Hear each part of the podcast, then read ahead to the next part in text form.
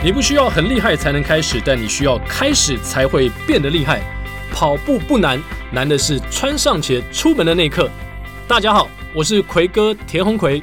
也许你们在体育频道当中有点熟悉我的声音，不过呢，在 Podcast 我还是一个新人。诶，今天在这个第一集的节目当中，我有一个在跑步界非常知名的搭档，讲出来大家就知道是谁了。欢迎向总。哎，大家好，我是向总。哎，我比较不一样，我是跑步是为了多吃，吃完了就想跑步。哦，我叫向总，那我也是去你的人生低谷的作者，我更是心中之心，菜中之菜，非常菜，菜到菜非常菜。菜这么菜，结果你跑完超级菜，你跑完世界六大嘛？你在我面前说菜，我都就觉得有点惶恐，有点发抖。没有，我是说 Podcast 非常菜，但是跑步上面当然是已经也跑了蛮多年了。但讲话不菜吧？因为向总的工作，向总可以为我们介绍一下你的工作，因为你在台湾的一个数位行销媒体当中担任外商公司的 CEO 总经理。啊，我我在我们台湾最大的行销传播集团叫电通安吉斯集团。那我在集团里面呢，比较目前是负责，呃，有有一个公司叫安纳特，那我们专门做跟数据，专门做跟怎么样去精准的行销，嗯哼，怎么去找到消费者有关。哎呦，对对对，对。那下一个项目搞不好会研究一下 Podcast，因为最近 Podcast 据说在二零二零年上半年，因为新冠肺炎疫情的关系爆红啊，据说光在台湾新开的 Podcast 节目。就将近两千个，向总，我们怎么从这片红海当中杀出来？呃，所以我们现在就来了，先先来，应该就有机会被杀出来。哦、对对对对，OK，让大家听到我们。没错，这很重要，因为我知道向总在。呃，跑步之后呢，其实这大概六七年的时间，你蛮蛮致力在跑步的一些公益甚至推广的活动，所以希望我们的节目接下来有机会可以谈谈向总的理念。但，我们不希望这个节目可能只是五集十集，我们希望有更多的机会来介绍啊、跑步界里面很多，因为每个人。跑步其实都有一个各自的故事啊，我想，而且很多的故事都非常引人入胜。向总认识这么多跑界的朋友，应该这些故事是琳琅满目啊。哇，就是呃，从好笑到感动到哇想哭，我觉得太多太多有趣的故事了。对，光你自己的故事就很多了。自己的故事我们慢慢讲啊，但别人的故事我们可以找到机会就把它讲出来。是，我觉得呃，特别刚刚讲到这个故事啊，呃，比如说。哎，我们上次就常常遇到一些朋友们，那他们为了什么来跑步？这就很有故事了。没错，啊，常常就是比如说为了呃那失恋啊，工作不顺利啦，好像都是一些不好的，或是健康不好。哎，对对，像健康不好，像类似我这样的状况，看起来不像不健康。对对，跑步前跑步前不太健康，然后身体出了一些状况，就觉得说这个时候要好好的积极的运动。所以这个是二零二零年，或是说从二零一九年开始，我人生当中。最大的变化之一。然后呢，我们的节目，我们从开始到现在，我们都没有介绍，就是跑步不要听。好，这个节目 为什么节目名称叫跑步不要听？如果你听了第一集，你会觉得看到节目名称就觉得很狐疑。跑步我不是很多人就是要听音乐，甚至听 Podcast，为什么跑步不要听？呃，其实我们针对这个节目名称呢，我们也有一个 argue，对，也讨论。到呃，也，不能不能说 argue 了，就讨论。是我们原本想说，诶，是不是要叫跑步不要停？停，跑步不要停，好像感觉比较比较合理。嗯，就是希望大家一直跑下去，然后啊，这一辈子哈，你跟运动都不要对对断绝来往，都一直继续下去。对，一直继续下去，然后感觉蛮合理的。那跑步不要停呢？我要说这个缘起，就是有一天也是大概一个多月前吧，我去一个保险公司分享我的人生经历。对。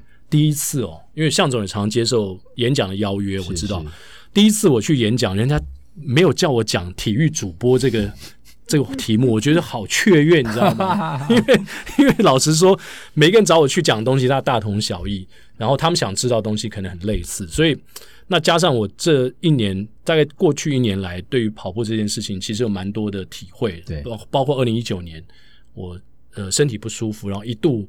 我以为我得了肺腺癌，嗯，对，我吓了一大跳，对，真的很可怕。就是后来发现是虚惊一场，然后但是血压飙升，这个是确定的事实，就是超过一百四十几。是，然后医生就跟跟我讲说，你这个可能高血压的前兆，要要特别注意。然后我去上网 Google 了一下，觉得说最好的方式，因为如果一药一吃下去的话，你就是要依赖了嘛，就是你就不能停，是，顶多只能减量。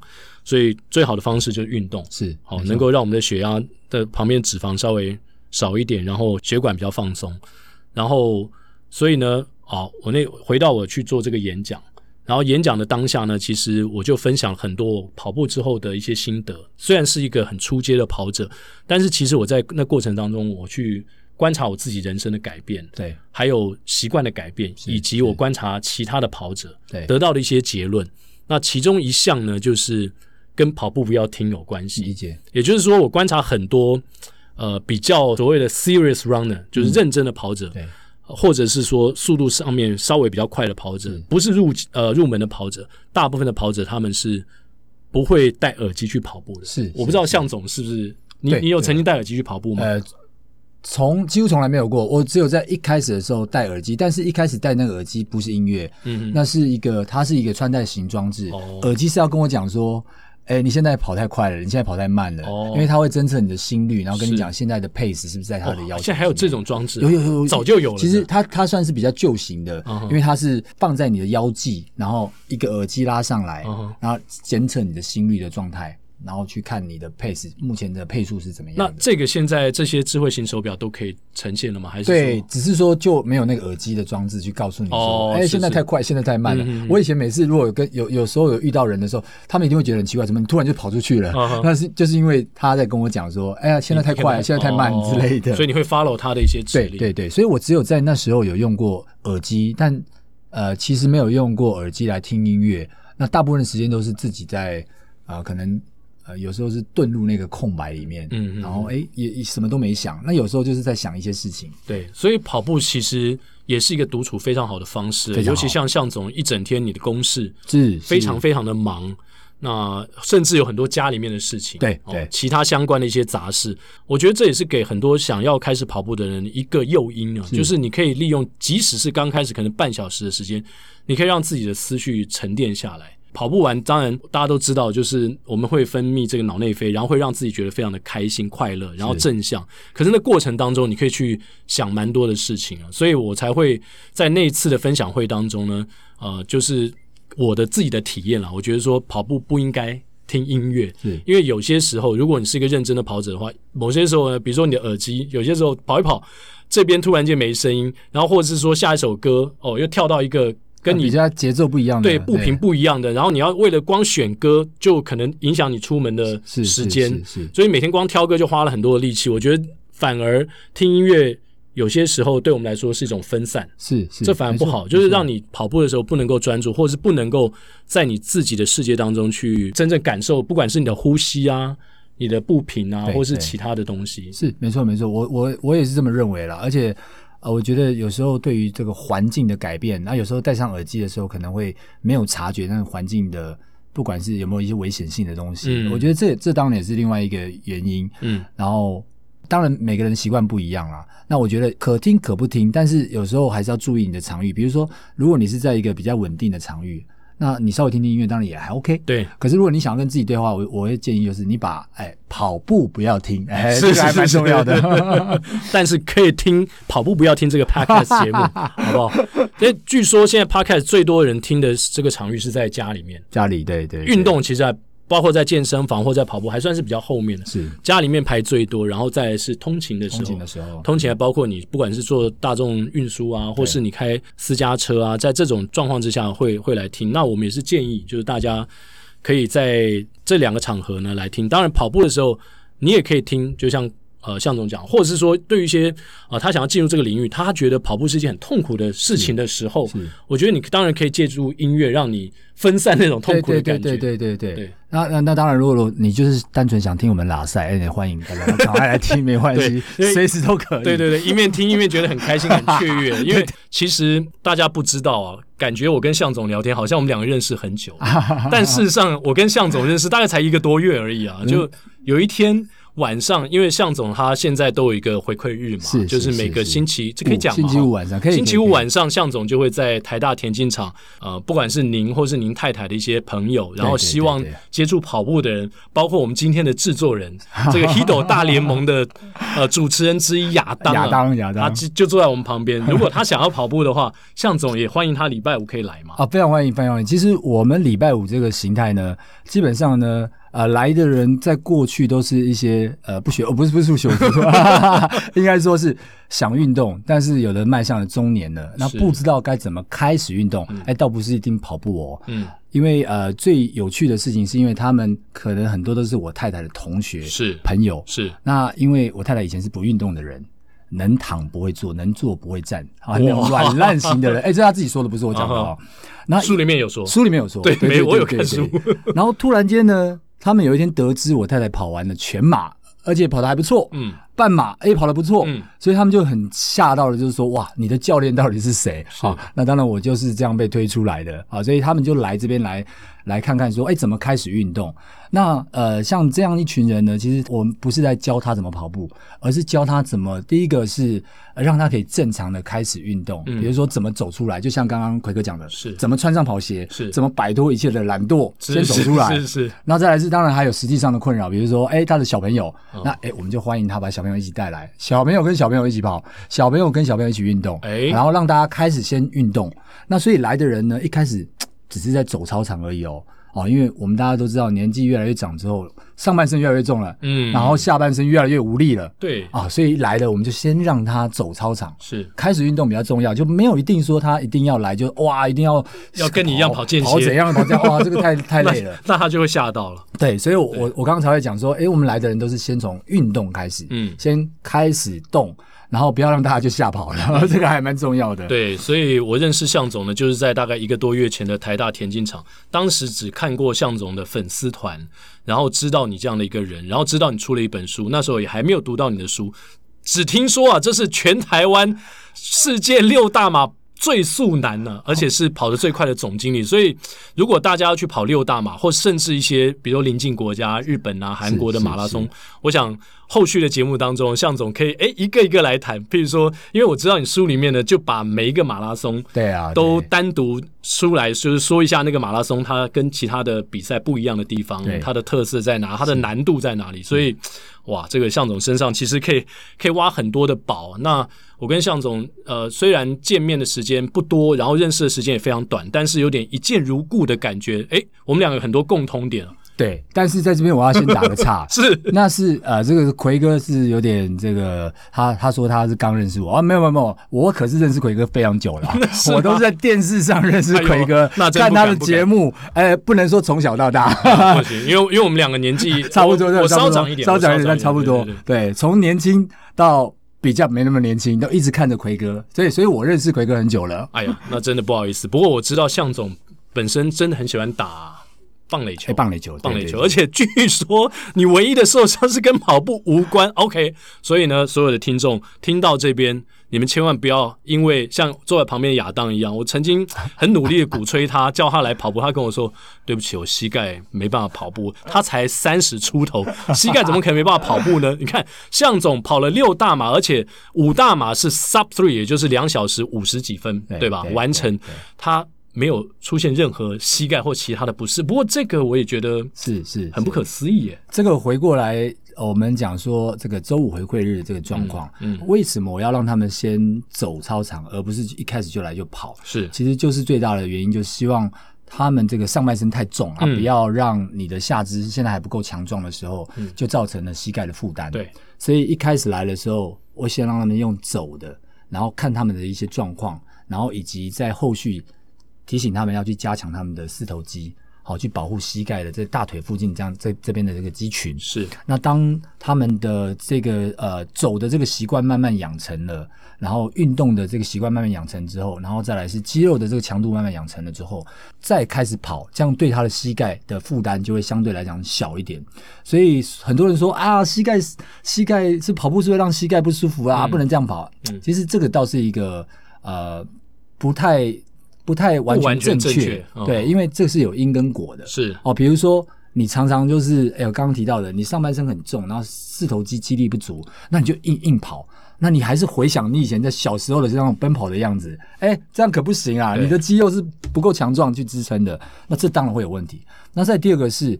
如果你常做一些下坡的动作，嗯哼，哦，那下坡或走楼梯往下的动作的时候，这个压力是比一般在平地走的时候还要大的。那当然对膝盖来讲会有额外的负担。对，那再来是你用一个比较不完全正确的的知识，在跑步、呃、姿势没有太对或错，嗯、而是说，因为我们在跑步如果太重的去踩，是，然后让身体的重量一直压在你的脚上面的话，那当然你的膝盖会负担会大，所以这应该是一个因果，而不是说跑步的人。就膝盖就会不舒服，我觉得这个这个倒是一个可以被讨论的一个观念。对，所以如果真的你觉得你太重，一下子跑步是负担不起的话，就是你会怕受伤的话，不如就像向总所说的，先从快走开始。尽管呢，你慢慢跑，因为现在日本也很流行慢慢跑。尽管你慢慢跑，如果跑到跟快走一样的。一样的 pace 的话，其实，在消耗热量上面差距非常的大，而且燃脂的部分呢，其实跑起来跟快走呢还是有不同的一个倍数的差距。因为据说这个快走的燃脂率哦，大概只有呃慢慢跑的燃脂率的一半而已。所以我觉得这个部分大家可以，诶，如果听了觉得有兴趣的话，假设你住在大台北地区，礼拜五。晚上可以来台大的，对，我们可以呃来互相讨论一下怎么开始运动，对，怎么让自己健康，然后没有受伤的开始运动。没错。那我跟向总的认识呢，刚才还没讲完呢，其实蛮有趣的。虽然认识的时间很短，但是我发现，诶，我们两个竟然有蛮多相同之处。第一个就是。我们俩生日竟然只差两天，所以代表 我们的个性上有一些 跳动的因子呢，是往同一个方向在前进的。吓我一跳，我以为是有有些瑕疵是一样的。每每一个星座应该都有些瑕疵吧？母羊的母羊的个性就是冲动，冲比较冲动比较急一点。对对对对对。但是据说我们是母羊第三段啊，第三段母羊算是是稍微比较最不冲动的母羊，但是还是保有母羊比较乐观、比较积极。积极，尤其是我觉得跑步之后是。我我个人的感觉啊，因为我是从去年的台北马，我是参加半马比赛嘛，然后其实之前几次台北马我都有断断续续的跑，有时候跑十 K 啊，我最记得最早好像是九 K，然后跑半马，但是都没有很认真在练习。其实因为我一直从小就很喜欢打篮球，是，所以我一直打到。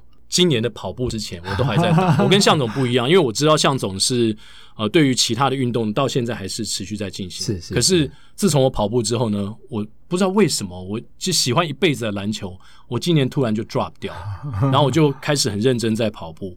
那呃，跑步的过程当中呢，可能从一月啦，就是就是我台北马因为跑的不是太好嘛，半马跑二一四两小时十四分，我就觉得。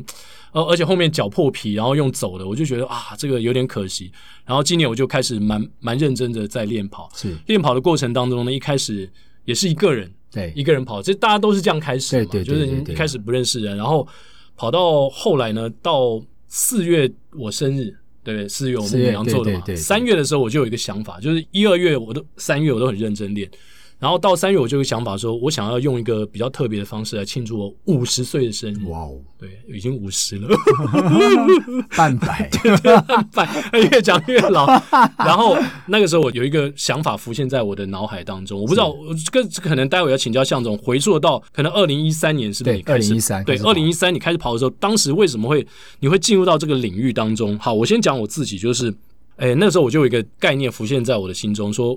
因为我家人都不在台湾嘛，对，那我就想说，我要用一个比较特别的方式，一个人来庆祝我五十岁生日。我就许了一个愿望，说我想要到日月潭去环湖，嗯，环湖。结果真的在生日的前一天，天气非常好，我就一个人开车从台北开到日月潭，然后把车停在那个象山游客中心，哦、对，然后那边有个很大的停车场嘛，对不对？然后停完之后，我就真的环湖绕一圈，哇，那个文武庙后面那几个那两个庙，哦，那上坡跑的我。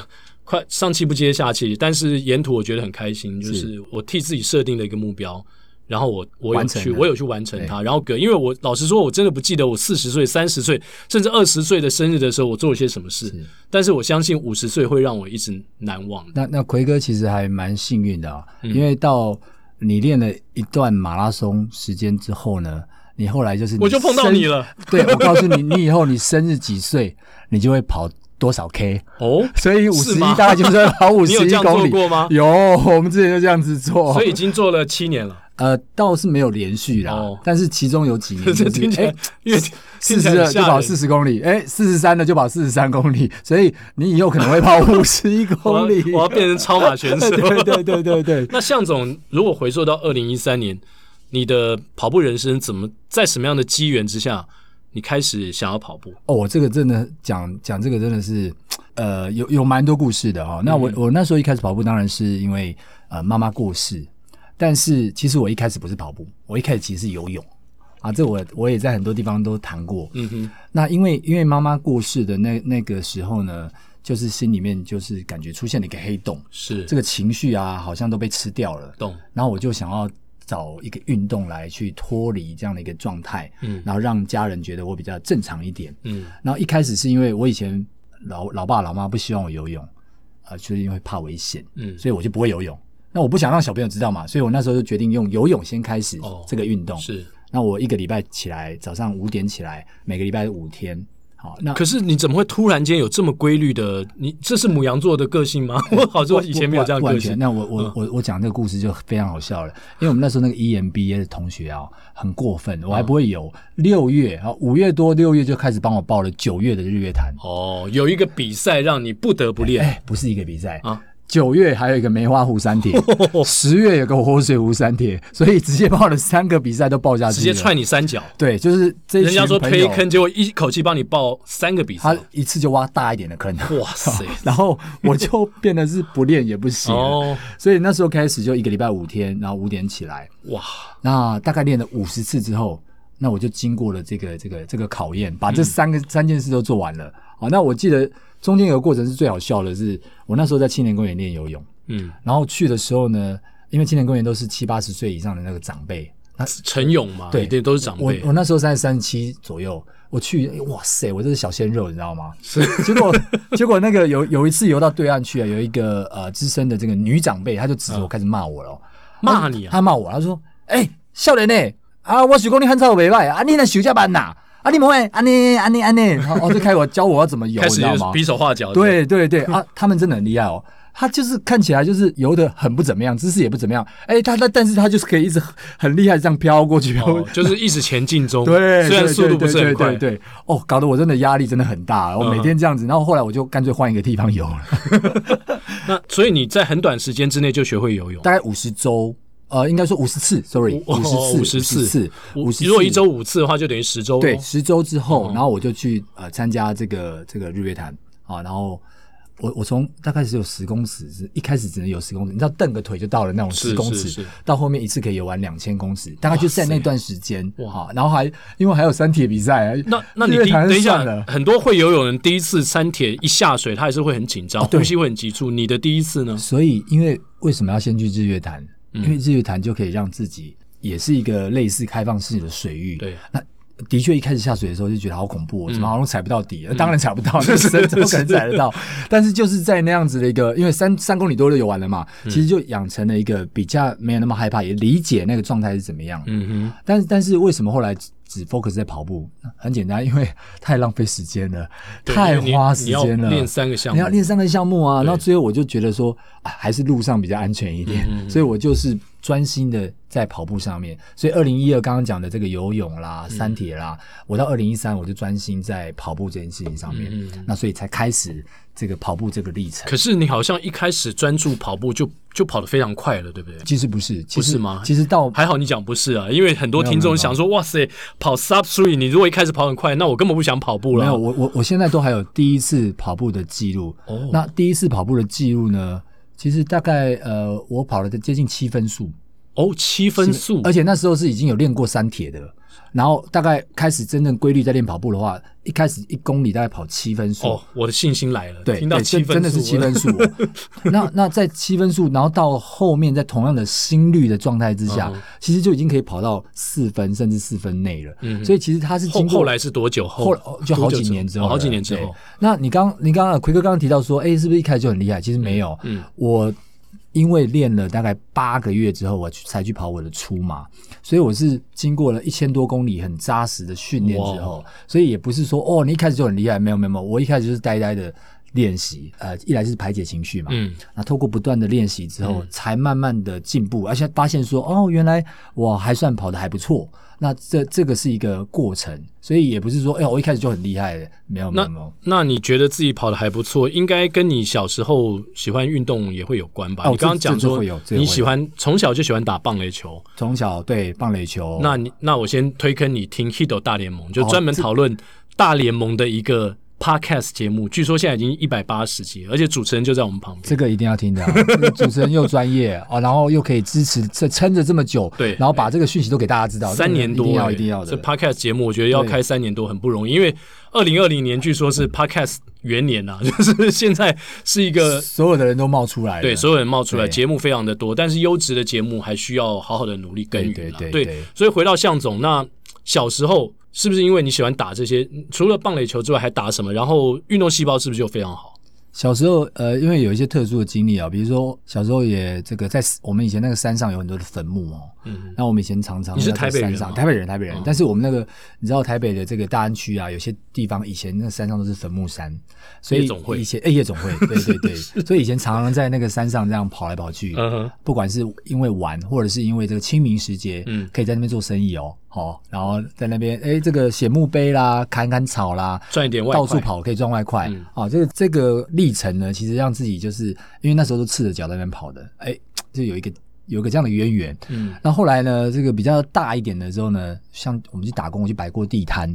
哦，那摆地摊大家知道要躲警察 哦，真的真的有这样 哎，真的有吗？真的有哎，不没有到那么长跑啦，真的，但是真的会要躲警察，真的真的。OK，所以也有这这些经历，所以我想那个好像看起来。有点有点运动细胞，可能跟这也都会有点关系。所以向总从小就是你那个村落里面的孩子王喽，也也不叫孩子王，因为大家都还蛮孩子王的。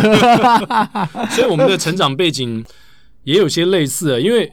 为什么我这样讲呢？是有一天我突然发一个讯息给向总，就是我心中一直有一个疑问，因为向总的名字叫王冠翔嘛，嗯、飞翔的翔，冠军的冠。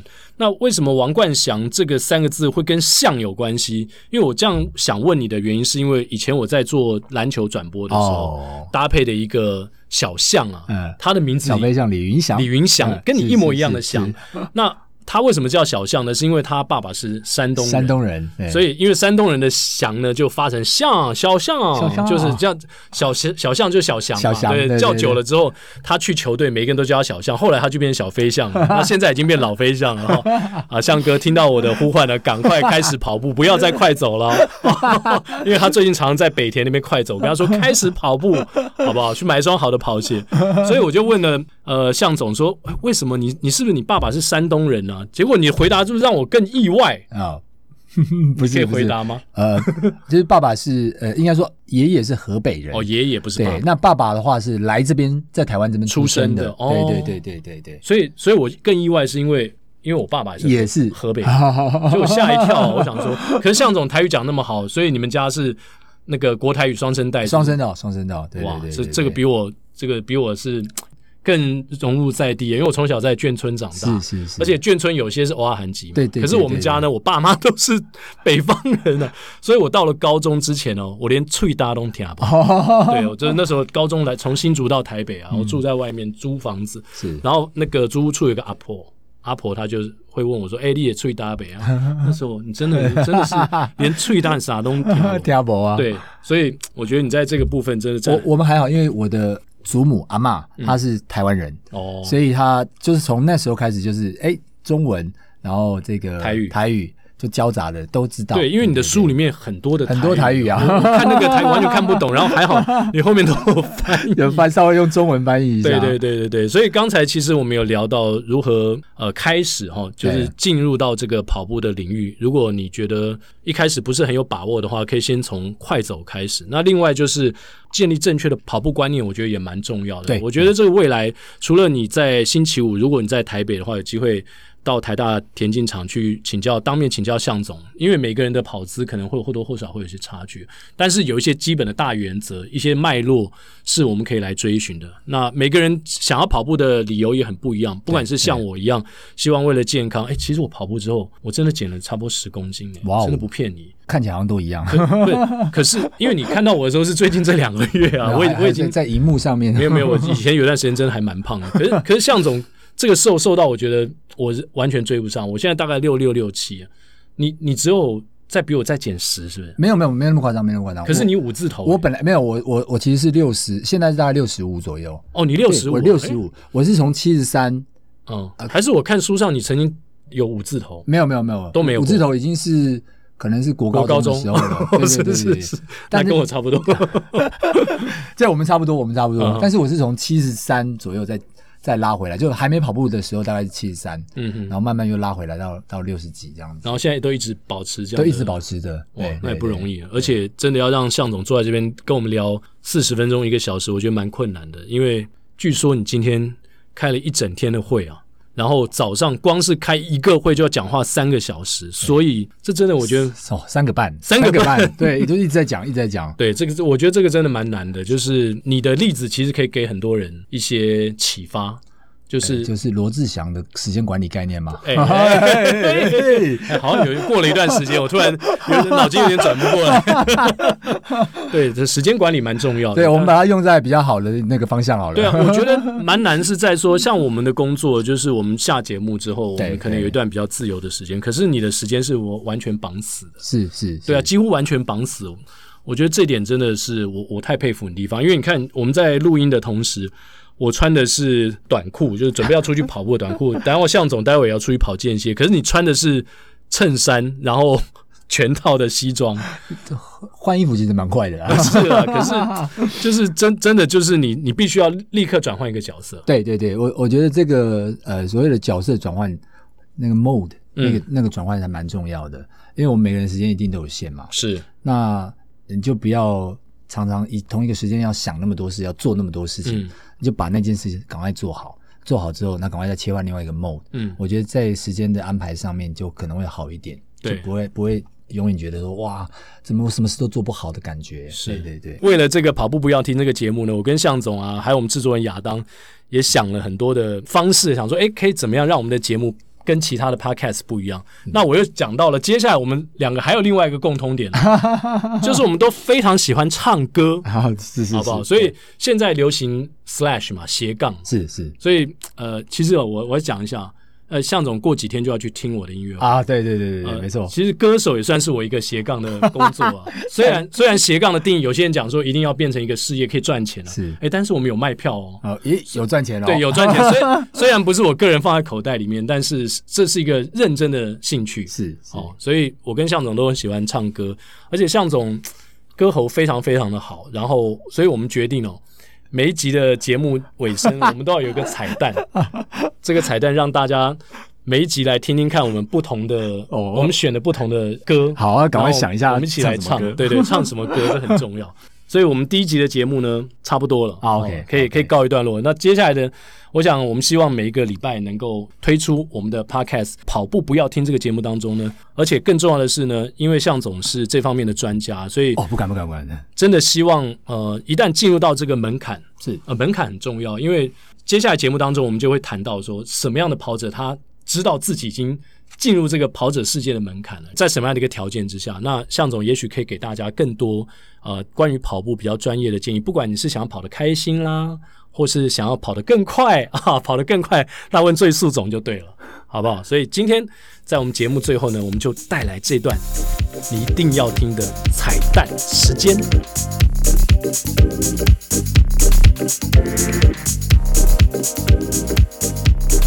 今天第一集我们要准备一首稍微新一点的歌，有点挑战性，就是前一段时间蛮流行的，就是兜圈很难吗？哦，难难难，兜圈很难吗？就很多林宥嘉这首歌呢，很多人后来就开始清唱，是是。然后我们今天要唱它的原 key，是是，所以是有点难度哦，难度难度高，难度高。那我们一人一段，向总先开始，先开始。路过了，开始哈。路过了学校花店，花也到海边。有一种浪漫的爱是浪费时间。徘徊到繁华世界，才发现你背影平凡的特别。绕过了城外边界，还是没告别。爱错过了太久，转分做的完美无缺。幸福兜了一个圈。来宾请掌声鼓励。制作人拍手了，欸、表示还 OK。哎、欸，真的吗？还 OK 哦。